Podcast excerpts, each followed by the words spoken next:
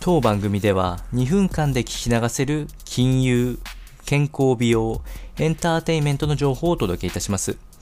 コンテンツ内容の活用方法や質問をしてみたい方は月額サブスクリプションモデルのオンラインミーティングをご用意してありますので概要欄よりご確認ください。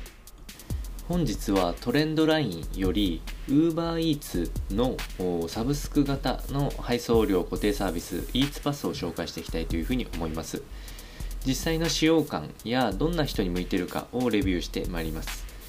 え、まず概要としましては UberEats の中に、え、月額980円を支払うと配送手数料が0円になるサービスがあります。大体 UberEats の配送手数料っていうのは1回の注文あたり150円から500円程度の配送料が基本となっておりましてこちらが無料になるということです。ですので純粋な計算でいうとおおよそ1ヶ月の利用期間内に4回以上 UberEats を注文するという方にはメリットになるかなというふうに思います。で実際に利用してみてよかったなという点は限定のクーポンが必ず配布されますので、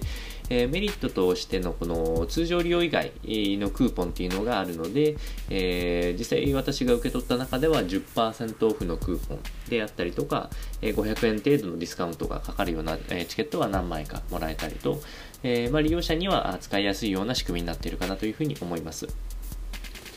えー、実際に、えー、利用してもらえたらいいなと思える方はヘビーユーザーあーこの方のみじゃないかなというふうに思います、えー、必ず980円の月額かかってきますので確実に定期利用する方以外だと注文頻度がばらついてしまうとどうしてもえっ、と月額のその支払いの料金の方が多くなってしまったりとか、無駄に注文することになってしまうことがありますので、その辺を判断しながらぜひ活用してみてはいかがでしょうか。